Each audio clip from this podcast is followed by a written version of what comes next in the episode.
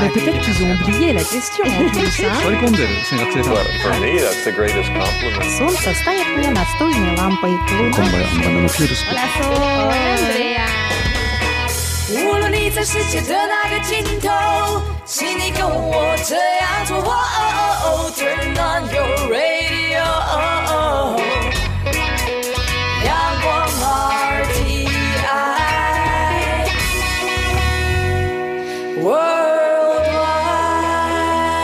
广联系世界的桥梁。横跨海峡，关注趋势发展；纵观两岸，聚焦热点话题。两岸新闻桥提供台湾与大陆的新闻动态，为资讯的交流互动搭起沟通的桥梁。欢迎收听《两岸新闻桥》。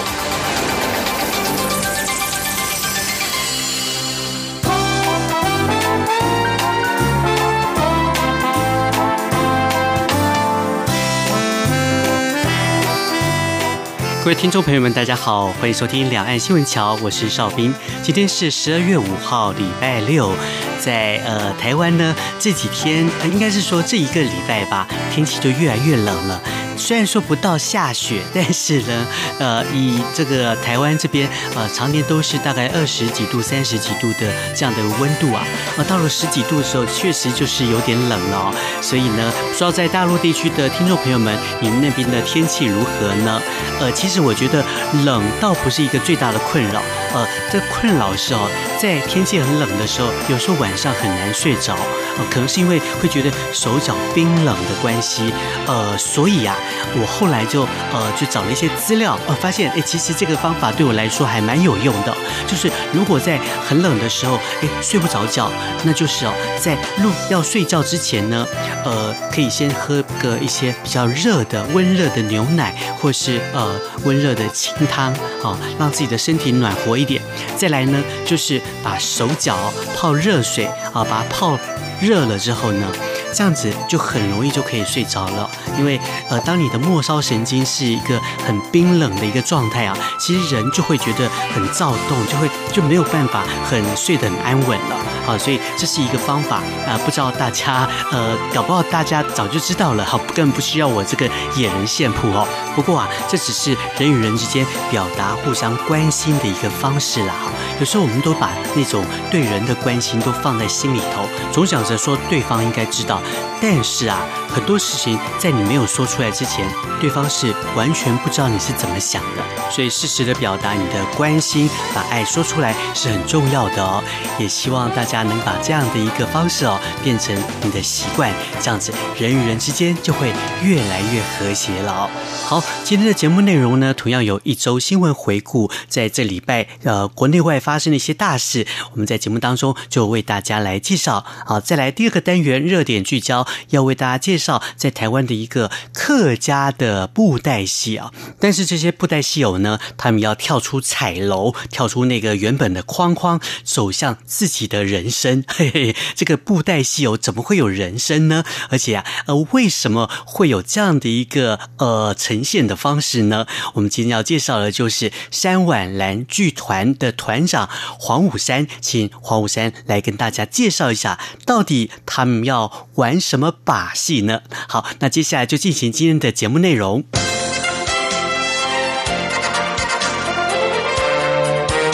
一周新闻回放，两岸这一刻。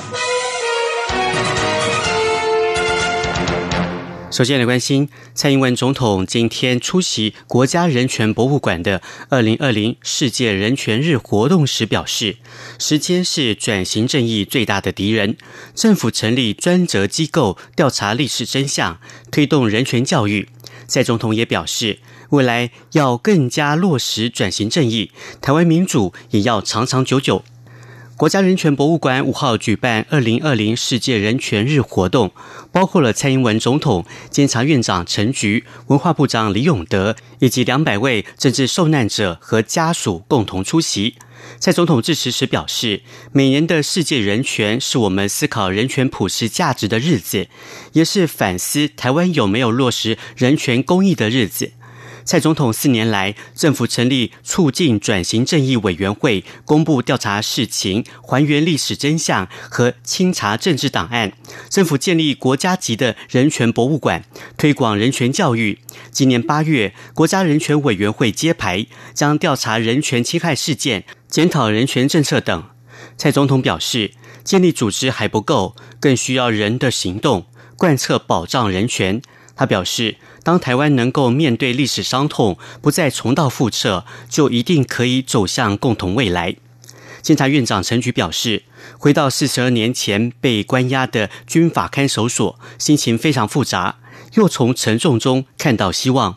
陈菊表示，身为政治犯，最了解政治犯的辛苦。有些政治受难前辈和家属仍然觉得政府做得不够好，他愿意和促转会、国家人权博物馆一起努力，让他们看到政府还他们公道。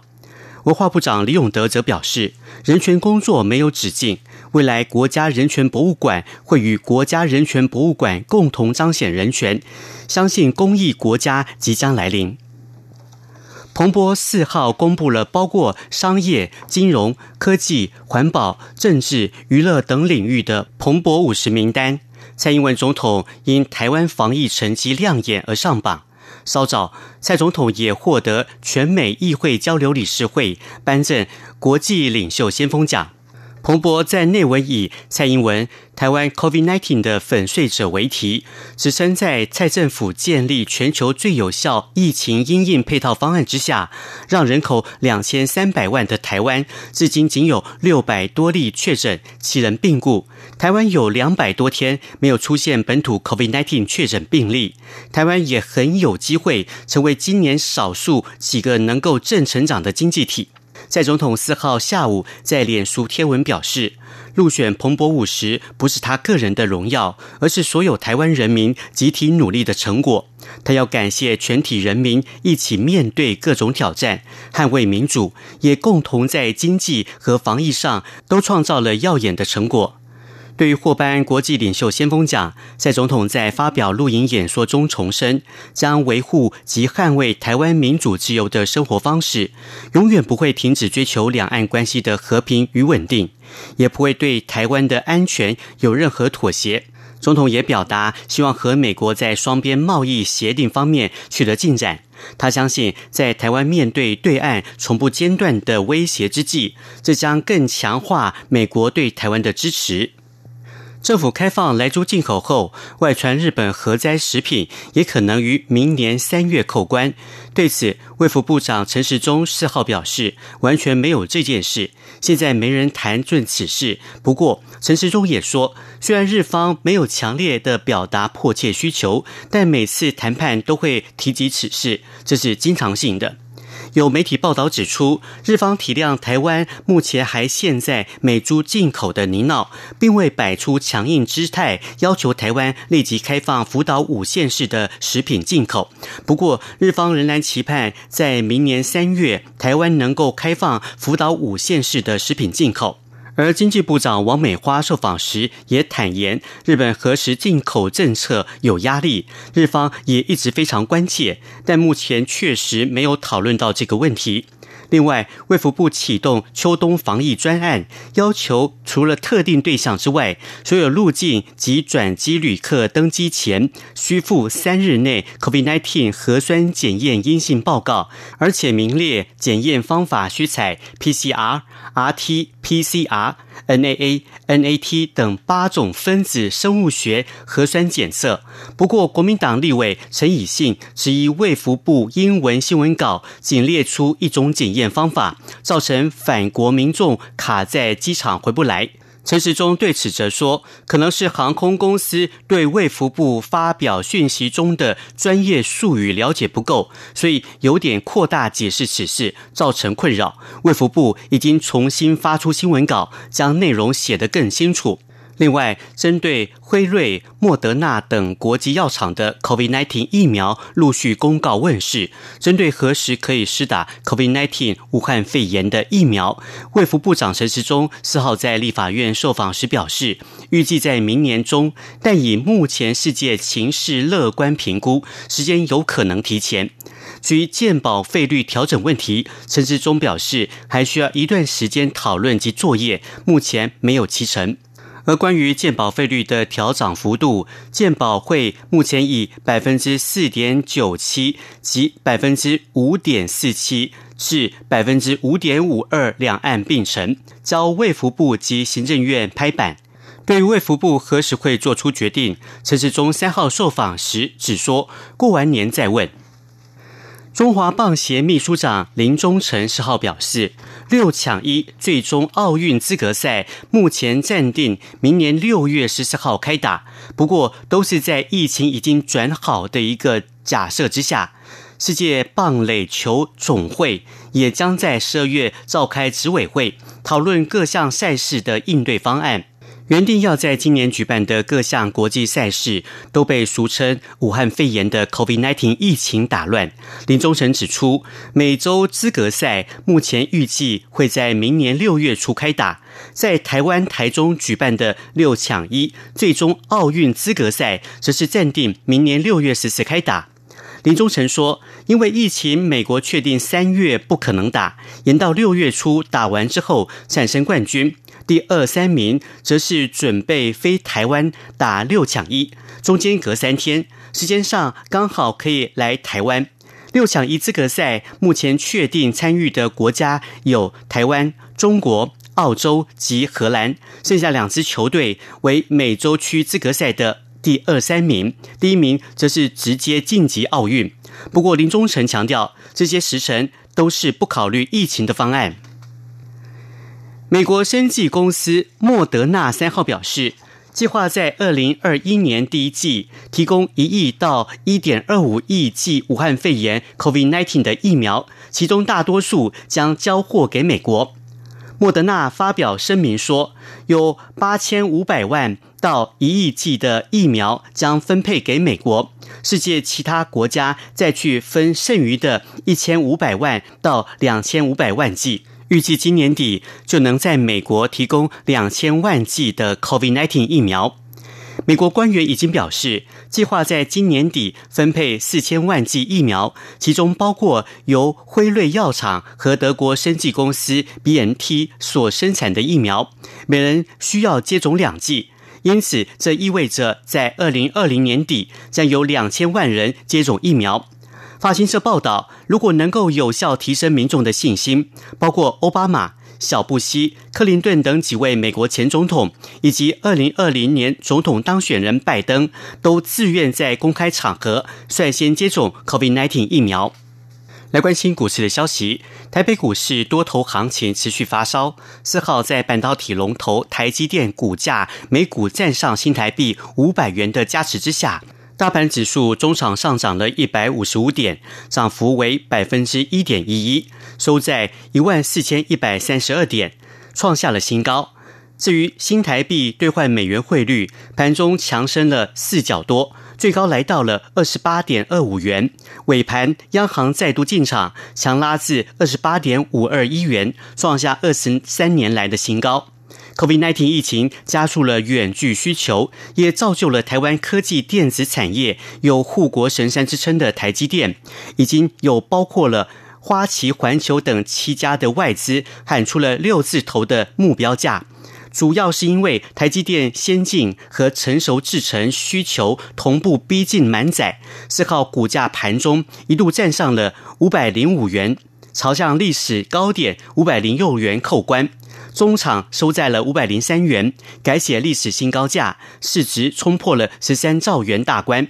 国内消息来关心，台铁瑞芳到猴洞路段四号发生了大片边坡土石滑落，往宜兰花莲及台东的铁路中断。公路总局四号协调了国道客运业者，加开了九百零五班次。今天将再加开三百九十三班次，连续两天已经加开了超将近一千班次。因为台铁瑞芳到猴硐路段目前抢修当中，预估八号清晨才恢复通行。公路总局也协调基隆客运，以既有市区客运八零八路线行驶于瑞芳车站及猴硐车站之间的中型巴士加班接驳。而新北市长侯友宜今天则表示，已经要求增加瑞芳至猴洞的接驳量。交通局则表示，地区性的公车每天会增开十九个班次。台铁瑞芳到猴洞之间的边坡，因连日大雨，于四号上午发生大量土石滑落的一个崩塌，范围达到三千八百立方米，导致了列车延误，双线中断停驶。交通部长林佳龙笑在脸书推文时表示，台铁已成立了一级紧急应变中心，积极清运抢修。估计要到四天后才可望恢复。林佳龙并且指示，目前北部发车到瑞芳折返，花东发车到猴硐折返，请公路总局协调客运业者自瑞芳往返猴硐之间办理公路接驳，并且协助加开台北往返宜兰的班车，以疏运旅客。高雄新达港籍渔船在台南外海与巴拿马货轮擦撞，造成渔船破损，但货轮仍继续北上。交通部港务局今天表示，启动海事调查程序，并将货船列为黑名单，已联系货船船东处理索赔。台南海巡队第四队长李松桥表示，海巡署十二月二号上午五点多接获高雄籍渔船。盛荣才三十六号通报，指渔船在高雄港西北方二十九海里处海域遭不明船只碰撞，船上人员均安，渔船船首受损，但仍可航行。肇事船舶肇逃，在海巡署派船艇借护之下返回了新达港，人员平安。李松桥表示，派遣船舰前往案发海域了解情况，并拦截疑似肇事的巴拿马籍油画船横立，也发现船身有擦撞的痕迹，船长也证实有擦撞情形。海巡署已展开搜证调查，请船长和船务代理协助调查，厘清肇事责任。美国川普政府三号增列了中芯国际集成电路制造有限公司 （SMIC）、中国海洋石油集团有限公司 （CNOOC） 等四家中国企业为与解放军有关的企业，纳入了国防部的黑名单中。在民主党总统当选人拜登明年入主白宫之前，此举将进一步升高美中的紧张关系。除了中芯国际和中海油之外，另外两家是中国建设科技集团股份有限公司与中国国际工程资讯公司，这使得被纳入国防部黑名单的中企来到了三十五家，包括了中国驻美国大使馆、中芯国际、中海油等，都未回应置评的要求。此外，美国情报总监雷克里夫三号在《华尔街日报》网站发表评论文章，形容中国是自二次世界大战以来对全球民主和自由的最大威胁。雷克里夫并说，中国一心想要主宰全球。路透社报道。熟知事件的消息人士说，美国司法部正与华为财务长孟晚舟的律师谈判，协商让孟晚舟离开加拿大返回中国的条件。在十一月三号美国总统大选之后，司法部与孟晚舟的律师就展开谈判。知情人士透露，如果孟晚舟认罪，将让他由加拿大返回中国大陆。但消息人士也说，由于孟晚舟不认为自己做错任何事，因此不愿意就他认为非事实的事认罪。加拿大在二零一八年十二月应美国要求，在温哥华逮捕了中国电信设备巨擘华为创办人任正非的女儿孟晚舟。孟晚舟被指控违反美国制裁伊朗的法令，涉及银行诈欺，在华为与伊朗交易上误导汇丰银行。十八岁的孟晚舟目前在温哥华家中软禁，并进行法律战，阻止加拿大引渡他到美国受审。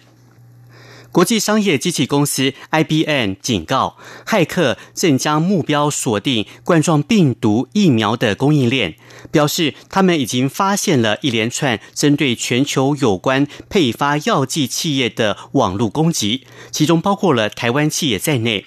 攻击是否成功，目前不明朗，并且可能是由国家发动攻击。网络安全研究团队 IBM X-Force 分析师扎波伊瓦和弗莱瑞奇在网志发文指出，我们团队最近发现了一项全球性的网络钓鱼活动，目标锁定有关2019冠状病毒疾病 COVID-19 疫苗的冷链组织。欧盟执委会所属税务及关务总署也是攻击锁定的目标之一，其他还包括了设于台湾。德国、意大利、捷克和韩国的能源和资讯科技公司，IBM 指出，这些骇客佯装是中国冷链供应商海尔生物医疗公司的高层主管。这家公司与世界卫生组织 （WHO） 还有联合国都有合作。美国网络安全和基础设施安全局指出，疫苗供应链相关的组织应该严肃看待 IBM 的报告。海洋充斥着许多塑胶微粒，其中直径或长度不到五毫米的塑胶微粒，因为体积小，容易被海洋生物误食。中央研究院发现，藤壶若是一直食入微塑胶，则下一代幼生的死亡率增加三倍。论文刊登在十二月的《环境污染》期刊。以上新闻由黄少斌编辑播报，谢谢收听。接下来听一段音乐，待会再回到节目现场。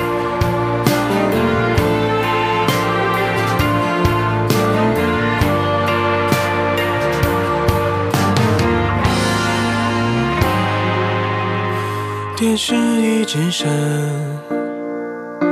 联络方式都还没删。你待我的好，我却错手毁掉。也曾一起想，有个地方睡觉吃饭，可怎么去熬？日夜颠倒，连头款也凑不到。墙板被我砸烂，到现在还没修。一碗热的粥，你怕我没够，都留一半带走。给你形容美好今后，你常常眼睛会红。原来心疼我，我那时候不懂。假如我年少有为，不自卑，懂得什么是珍贵，那些美丽。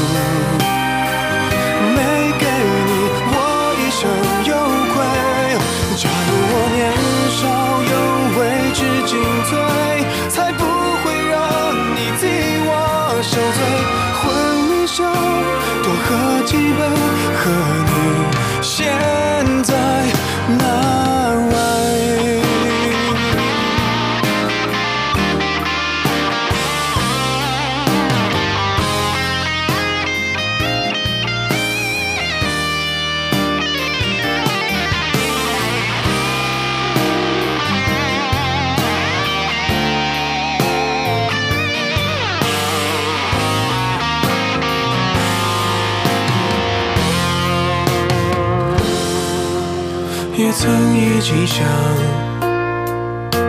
有个地方睡觉吃饭，可怎么去熬？日夜颠倒，连头款也凑不到墙板，被我砸烂，到现在还没修。一碗热的粥，你怕我没够，都留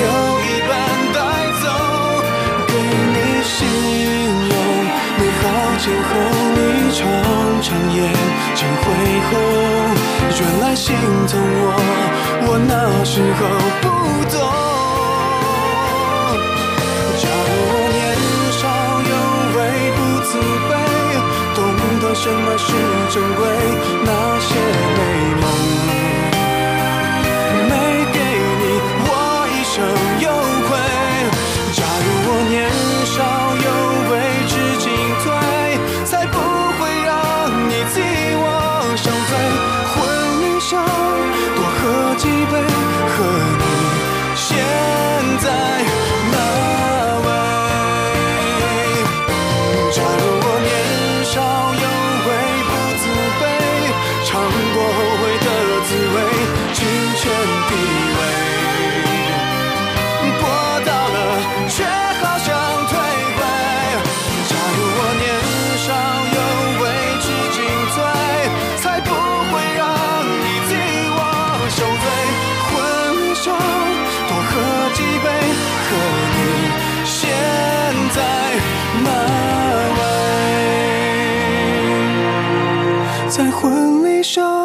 多喝几杯，祝我年少有为。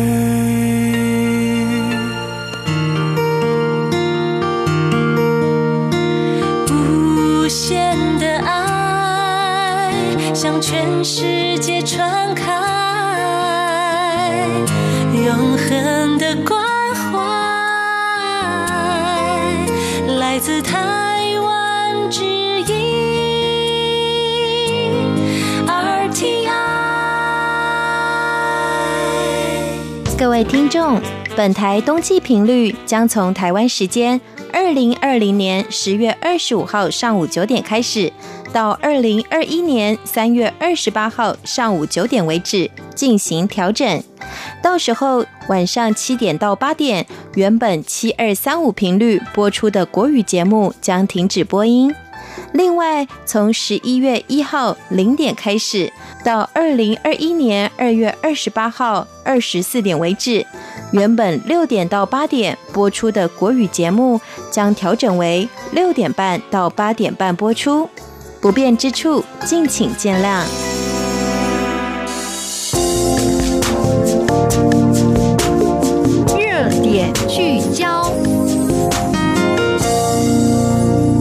这段歌曲再度回到节目的现场，今天的热点聚焦要为大家介绍一个呃，我认识很久的剧团。这个剧团哦，我记得应该是在两千年的时候左右了哦。那个时候呢，刚好认识了一个杨宝莲老师。那个宝莲老师啊，他就跟我说：“哎，我要带你去认识一个。”呃，年轻人跟你一样很年轻，然后我就去了，就跟着他去，然后到了一个，我记得是一个表演场地，还是在户外哦，它是一个圆形的一个，好像呃，我忘记是怎么样的一个场地了，但是哦，然后就看到有一个人在那个 他搭了一个小小台子，然后然后就开始在那边演了布袋戏，我想哎。好特别哦，而且他开口讲的是客家话，我就对这个人有兴趣了。好，这就是今天我们要介绍的三碗蓝剧团的团长黄武山。武山你好，主持人你好，各位听众朋友大家好。好，当初这个 这第一次见面还蛮特别的哦。哇，你说的是二十年前，不过那个杨老师，杨老师算是我我以前要念客等于客家话啊，客家话那当然是我的母语，但是你要要一个转变，那刚好杨老师杨宝元老师他他就是在石牌在教课语，本身也是老师又教课语，哎，他对于怎样有系统的教你怎么说课语，嗯，还有字。音去怎么矫正？我觉得他对我帮助很，算是一启蒙啊，算是启蒙老师。那我在家里的母语当然是日常会话。对对，所以这是杨老师那时候，诶、欸，我请他，比如说要有什么问题都会问他，啊、但是我不知道你那时候在旁边啊。对，我那时候跟着他去的啦，那就是因为在呃工作场合上认识嘛。是，但是啊，我最觉得最特别的就是哦，为什么你一个这么年轻的年轻人，为什么会学布袋戏？然后为什么又会从客家的布袋戏来出发嘞？嗯、其实呃，会学布袋戏。当然是一个机缘啊，因为我们那时候小小学有团体活动，嗯，所以团体活动就是你可以参加社团，你必须要参加社团啊哈。那每年都可以你换嘛，你可以选择象棋、躲避球，那些你也可以弹钢琴，对，音乐性质什么都有。呃，那时候哎，在选的时候，四年级在选的时候，就突然有看到哎布袋戏。既然有布袋戏，那小学对小时候对布袋戏，那当然在庙啊，或者野台，或者人家神明生日，都都会看得到布袋戏。嗯、那时候是讲真的，就布袋对于布袋戏就是比较野台，比较诶、欸、比较大的布袋戏。啊、哈当时当然当时没有想说布袋戏有大小啊哈啊，然后老师学校老师就请哦一几个老师傅到学校去做宣、嗯、宣导，去做推广。嗯，然后每个班级去看，然后看完之后你再填写，看你要不要参加，看有没有意愿想要参加，有没有？基本上看过的很就很多人啊哈，非常多人。一般呃，我们那时候一般五十几个，大概有一半以上都会想参加啊哈。那有三十几个，诶，二十几个班级的话，那就哇，好几百个人要参加，所以就必须要选。老师就规定，你是一班只能出两个。哦，不能选太多，一班只只能两个人选布袋戏，这样平均分配刚刚好。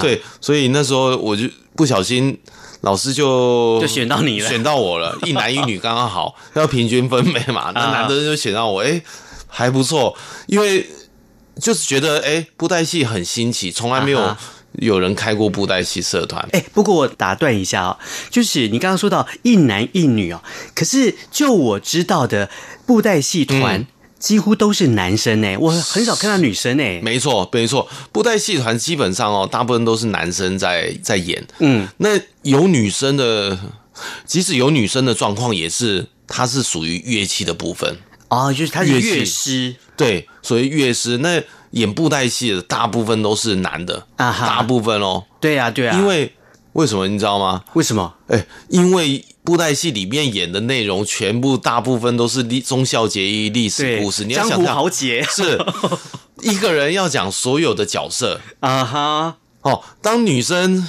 有一个，因为她她所传下来的剧本，嗯，都是这些故事。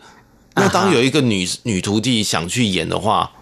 就会，比如师傅要到底要怎么教啊？对对对的，所有的角色都是一个人演完哈，男生也要装女生声音，是是，然后用小嗓这样来讲话、唱歌什什么之类的啊。但是女生要装成男生声音，那就是一个挑战，非常非常难的一个关卡。你有着这个挑战，而且你要分辨。嗯，比如说有两个人在在讲话，哇，啊、女生装低沉声音，你还要变调，嗯，你才能分辨嘛，嗯，对于等于说你你男生装女生声音，你只能可能在一个音频。啊，当你有另外一个女女生的角色出来，你可能要高一点，那很难，男生，啊、所以女生要装男生声音一样的道理，就是你那个音频要抓的很准。啊，所以那除了讲之外，你要要演，对，所以这很困难的事情。对啊，对啊，非常非常困难，所以在传承，老师傅在传承的时候，他就会考虑到，呃，尽量传给男生。虽然假设有很有兴趣的女生的话，嗯，他也会。就看状况，就是没有听过有收女徒弟啦。就我看了那么多年布袋戏，好像也没看到有女生的 有女生角色，但是没有女生来演布袋戏，非常少。好，这就是一个好。我们刚刚打岔，给他跳回去。所以后来就因为这样的社团活动，对，然后开始认识了这布袋戏。对，布袋戏就是老师哦，学校老师他找易婉然掌中剧团李天武老师，还有他两个儿子到学校去授课。嗯、那老师傅，我的师祖他是前场就超演布袋戏非常厉害，啊、也是国宝。后来因为他那时候教的时候，我们他大概七十岁左右，七十多岁，所以他那时候年纪真真的比较大，但是还可以演。嗯、他那时候还可以演，啊、然后他就派他两个儿子到我们学校去教。哦，他那时候是住士林，嗯，那士林专门就骑着摩托车到到举光国小，板桥举光国小，所以那时候等于是呃一个礼拜，呃团体活动是两个小时，等于一个礼拜学两个小时，其实很少，非常少。你要让，因为老师的目标是要成立儿童布袋戏团啊哈，所以儿童布袋戏团就是你要除了会操演之外，也要自己配乐。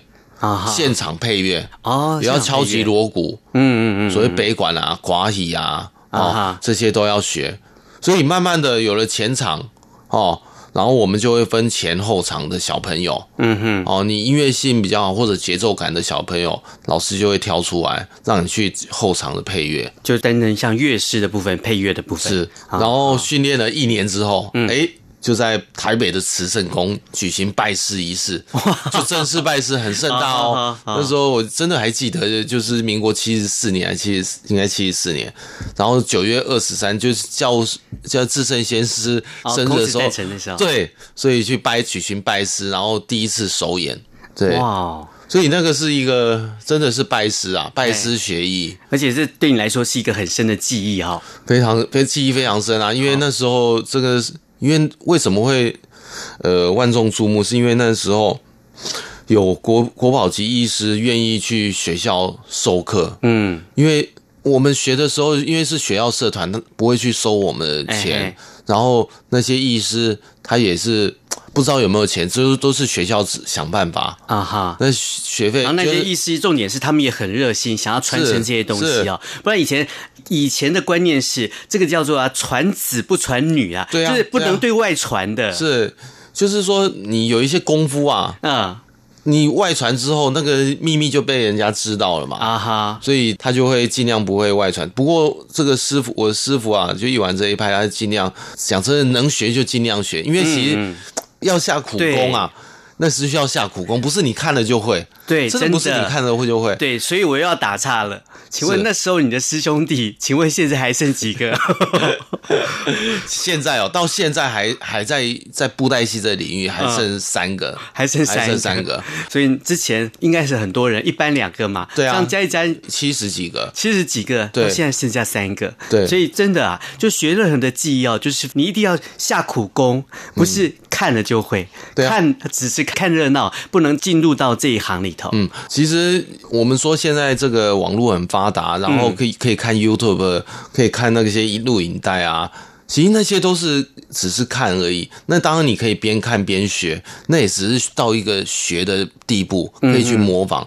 当你要呃进阶的时候，一个对那个你必须要临场，要实际去磨练啊。尤其是布袋戏，你学比如三年四个月，你学了这些技巧，你没有戏演，没有戏演，你就不知道跟乐乐师如何搭配。对，有些的状况，临时的状况。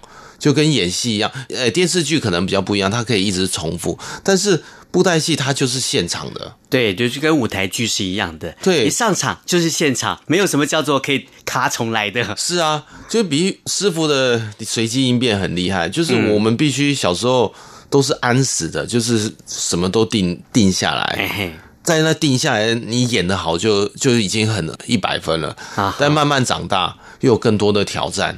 你必须一直演出，在演出当中，你能随机应变，演到非常的活。嗯，对，所以啊，学习布袋戏、演布袋戏啊，不是一件容易的事情啊。他除了有兴趣之外，那当然也要有天分啦哦。再来，这更难的一点就是，你那时候为什么决定要用客家话来演？我有看到啊，就是李天禄大师有说了一句话，就是哦，他就跟你说，既然你是客家人。就要用自己的语言去讲，是这样子吗？呃，基本上是这样。但是为什么他会讲这句话？就是他发现我的闽南话为什么怪腔怪调的？哦，我的闽南话，你这个腔调我从来没有听过，因为他们一听就听得出来，那老老仙老仙嘎啊，一听就听得出来，可能是小时候，反正小朋友夯你夯你，你讲出来就，哎，慢慢国中了。你只能讲，这还是这样。我已经很认真在教你了，你为什么还是这种调呢？后来就问：哎，你家是你是哪里人？因为他因为那以前也有外省人讲讲字正腔圆的，或者也有客家人，有原住民，他就哎，你是都尾郎，我就说我家里都讲客家话，我是这样讲，我没有说我是客家人。慢慢才才知道，哎，自己是客家，只是我说我讲的是客家话。因为师祖他当然知道有很多是客家人，只是他没有讲。他年轻的时候，他有去客家戏团啊哈，去当排戏先生。因为客家戏它有点像寡戏，嗯，老的寡戏有点像即兴。今天下午要演出，他会找一个排戏先生讲戏。嗯嗯，你今天哎，圣诞季末丑这一出戏，这这些，然后你要走到哪边，然后故事跟跟他们讲，讲完他那些演员很厉害，就自己就会排啊哈。所以讲戏先生就是说故事的人哦，因为客家戏其实也也是早期是采茶嘛，采茶是属于比较民间的。当你要进入，你要演连本大戏，你要有有剧本啊。对，那寡语其实很多，但是呃，客家戏的演员他们会唱唱啊，北管啊这些呃客家小调啊，但是他可能量没没有时间去找那些剧本，直接请排戏先生啊哈。那李天武老师他懂很多的很多很多的戏文嘛，全部都是他念的啊，啊哈，他就说这这个故事《三国演义》这哪一段是哪一，你怎么演就能演，哎。客家戏演员就哎，当天就演了。对，就把那个角色啊、故事的剧情啊，大家跟他们说一下。对，然后他们就开始分一分、分一分，对啊，就开始演了。对啊，所以他也知道，因为他有时候听一听，他也知道稍微知道，哎，暗示这样什么你啊，其实他都会，他偶尔都会冒出这几，在戏里面冒出这几句，就是跟客家戏曲做交流的结果啦。啊哈，所以他就说，哎，恁客家人无布袋戏，你带唔去搬啦？啊，你怎么不去演？对啊。啊，可以，我可以跟他报的一起，你去走啊！啊，对啊，他就鼓励鼓励我，就你就去做啊。哦，所以后来你就决定说，嗯，好，既然是这样子，其实也没那么快，那时候是高中啦，那时候高中就是也不知道可以做客家语的，但是因为那时候还其实还小，还要念书啊，还是什么，啊、只是有这个想法，把它先藏在心里面啊哈，等之后或许有一天发芽。嗯嗯，但是其实他是抱持鼓励的态度，他并不是说你就是要讲泉州腔的，你就是要讲漳州腔的，练好来，对，你就练这样的方式哦。如果你是原住民，哎，你这是原住民腔，你不可以这样讲。他不是用这种态度，他是其实很是很开放的。啊哈，他有一，因为他他有收李天佑老师，他有收外国的徒弟啊，比如法国人，他有收一个法国徒弟。他他发展的很好，就是他学布袋戏的技巧，然后他他法国人他是会讲法文嘛，他学这些技巧，他就去法回法国去演，用法文去讲，嗯嗯，讲比如奥赛罗啊啊，其实很吸引人，因为他法国没有这种掌中戏。啊，但是他的样子是他自己会设计啊，但是还是以掌中戏偶为主，啊哈。所以，但是就变成把布袋戏洋化了，带到 法国啦。他把布袋戏的超偶技巧带到法国，所以李天禄老师他在易婉然，他在法国是非常有名的，得还得法国骑士奖、骑士勋章奖。哇哦，是啊，真的。所以我我的意思就是说，他保持着 非常开放。嗯，你是我觉得一个剧种真的要接纳百川呐，啊，吸收一直在吸收外来的优点。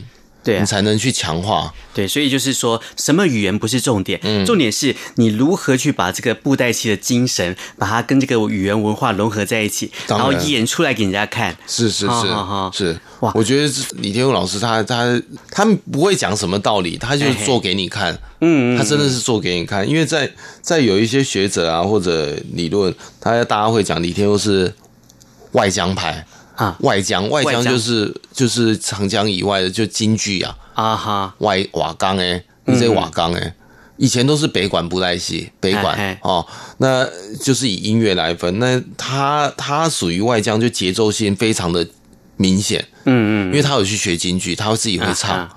哦，他自己会唱京剧啊，因为台湾那时候很多唱京剧的。啊哈，所以就等于说这些传统的艺师啊哈，嗯，他们当初也是学了很多不同的艺术的表演的一些方式，是，然后把它融合在一起。对啊，因为那时候大道城他就住大道城附近，那时候戏哭啊，嗯，不只有北管戏，有寡戏，有京剧也有。啊哈，还有客家戏可能比较少在，但是在周围。其实桃竹苗都还有客家戏，所以他也会去看这些。有时候他会哎听到这个客家小调，哎不错，桃花开，可能他没有听到桃花开啊，他觉得这不错，他就会请乐，他自己有乐师嘛，哎抄谱抄一抄拿来用。啊，真的啊，以前当然没有什么版权问题啊，对啊，就是抄了就拿来用，哎。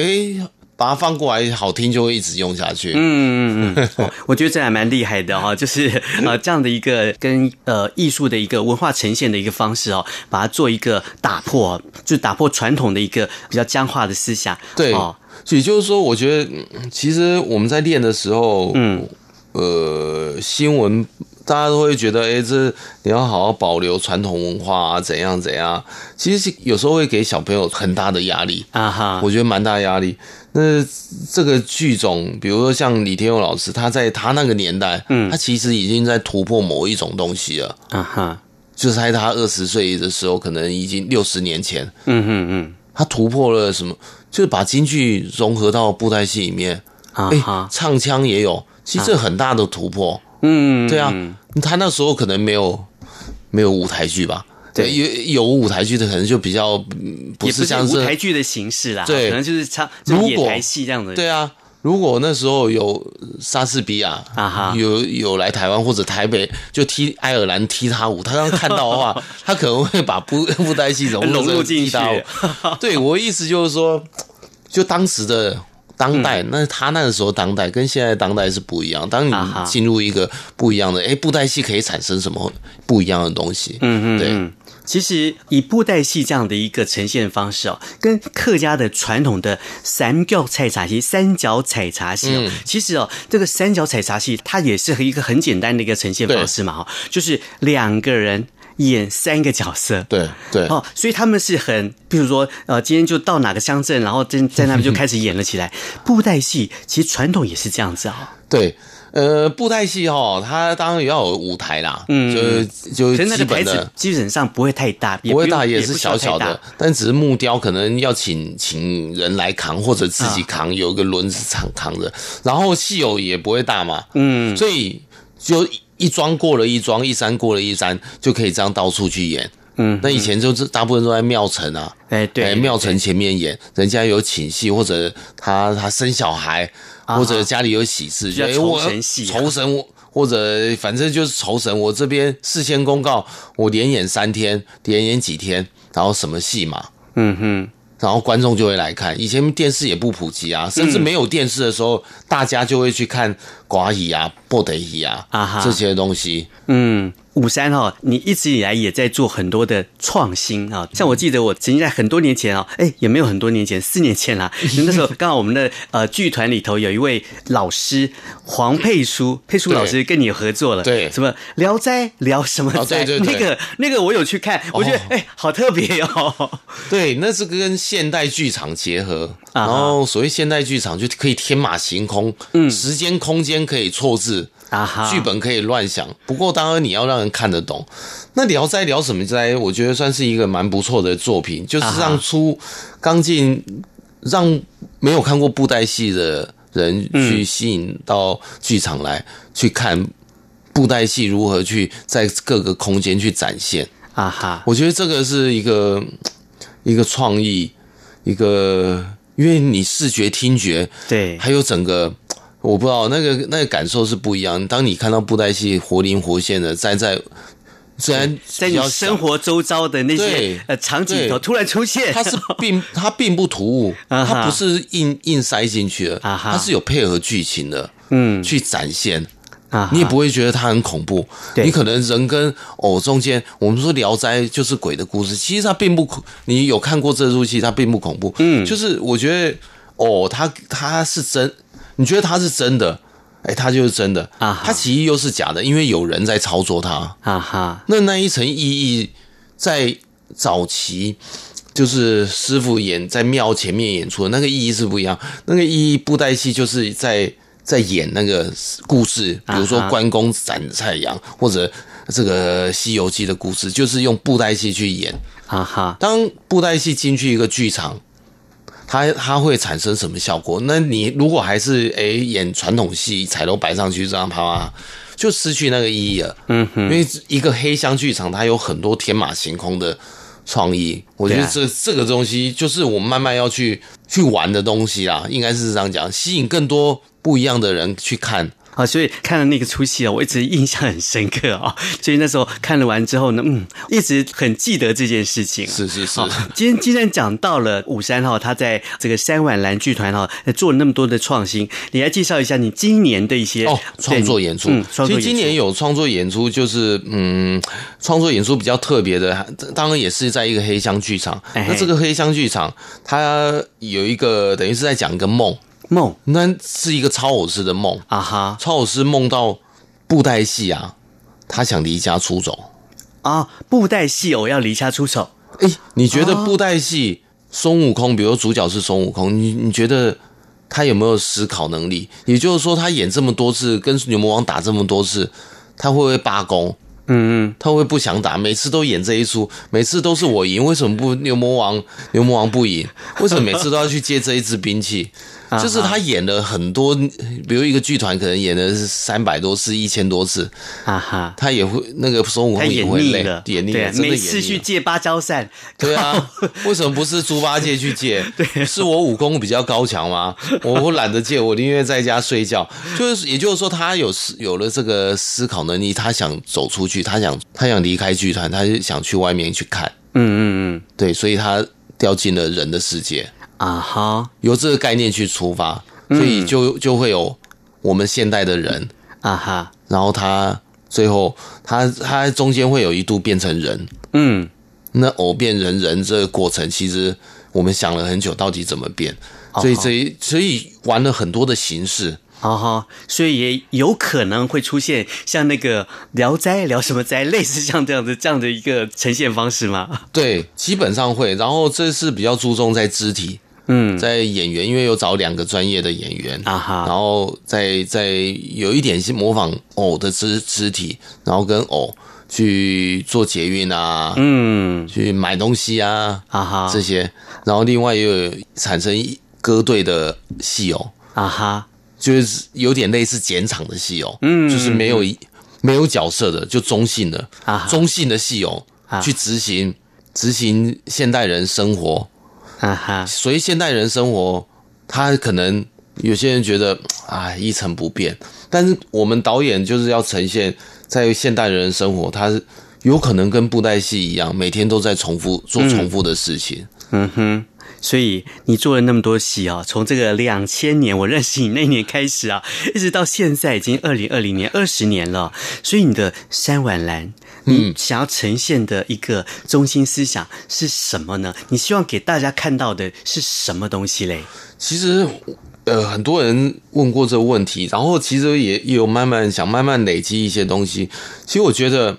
比如说三碗剧团跟三碗布袋戏团有什么差别？其实我比较喜欢三碗然剧团，嗯哦，那我专长是布袋戏，哈哈，那我可以去找不同的领域的人，嗯，去结合去做一出戏。但是当布袋有布袋戏的时候，它可以发展到什么程度？啊哈，那那个东西是什么？当然自己是客家哈嘎尼，自己是客家，我很开心可以用自己的母语。去做这出戏，嗯，自己的除了母语之外，又有客家的文化，客家的，比如说很多的图腾或者是什么，那些都是一个累积。我觉得这个东西或许，呃，都还在寻找一个点，嗯，也有可能跟绘画啊哈，绘画去做结合，嗯，它可能不长。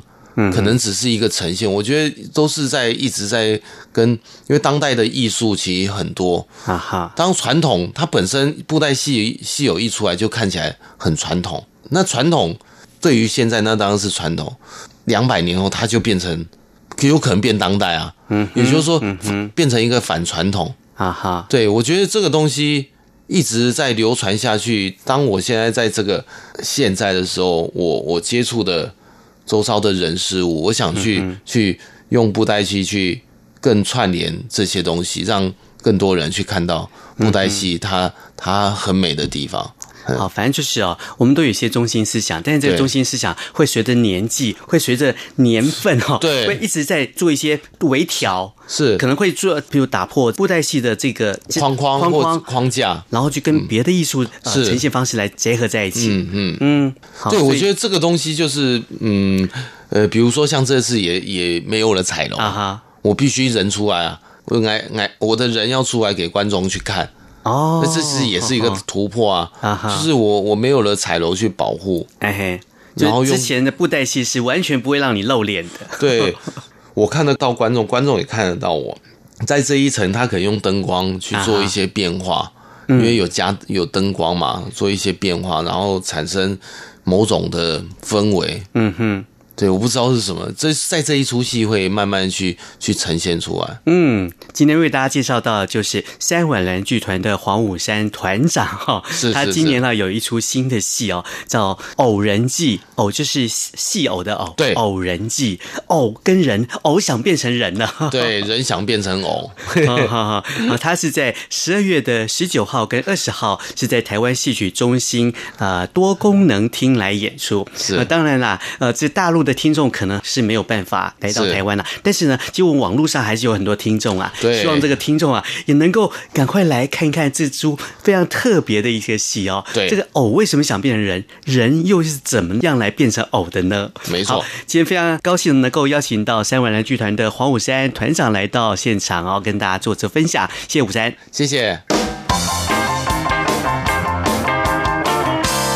刚才为大家介绍的就是山碗蓝剧团，他们的团长黄武山。呃，最近呢，他们有新编导了一出戏，这出戏是以布袋戏偶为主角，但是主角已经跳出了彩楼，想要变成人了。这到底是怎么样的一出戏呢？也希望哈，嗯、大家能够有机会来欣赏啦。但是虽然还没办法看到这出新戏哦。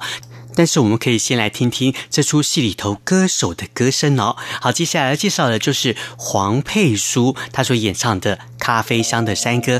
咖啡香的山歌，虽然说是客家话，但是呢，相信大家一定可以听出这个优美的歌声要传达的意念哦。好，我是邵兵，也希望下礼拜我们同一时间空中再会，拜拜。